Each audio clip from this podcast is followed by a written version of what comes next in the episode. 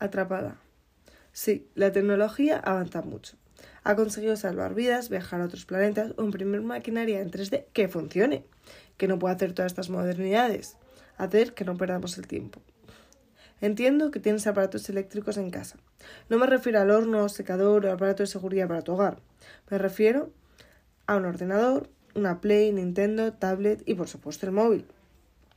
Ese aparato tan pequeño que vale por todas las cosas que nombraba antes. Porque ¿quién no tiene móvil hoy en día? Nadie, ¿no? O bueno, casi nadie. Pero vamos a centrarnos en la gente que sí tiene móvil. Porque que me ha un problema y voy a llamar a, ay, es que voy a llegar tarde, voy a escribir a, o mm, me miras cuánto tarda el bus, cuánto, cuándo hay vuelos a la ruta más rápida de arte. Sí, el móvil nos ha salvado tantas veces y lo mejor es que lo va a seguir haciendo de manera más avanzada. Porque oye, que estás en rejuveneciendo el arte. Corre, sube una foto a las redes sociales, pero etiquétame, ¿eh? Y ya que has entrado, pues dale like a tu amigo. No se vaya a pensar que no lo apoyas. A ese no. Al otro, decía yo. Pero a este también, claro. Buah. Pero mira qué edición de vídeo tiene este reel, vídeo de 30-60 segundos. Y la canción de este, y cómo han conseguido ese ángulo para esta foto, a ver, que nunca se me hubiera ocurrido. Eh, hola, ¿puedes dejar ya el móvil? Llevas casi una hora abducida por la pantalla. Que sí, que estás pasando de todos los niveles del Candy Crush, pero es que ya son dos horas. ¿Alguna vez os habéis puesto el contador de las aplicaciones?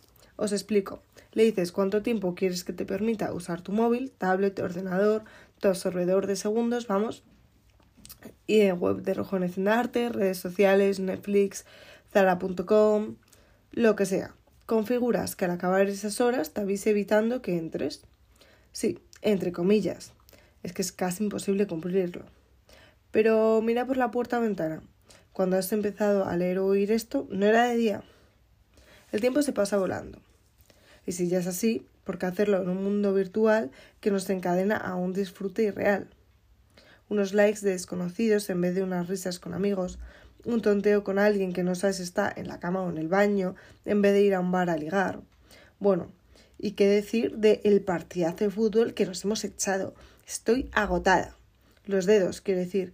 Es que, joder, el mando de la Play es súper antiguo y no está hecho para estar tantas horas. Anda, juega de verdad y sale a patear un balón, metiendo de goles reales a tu amigo.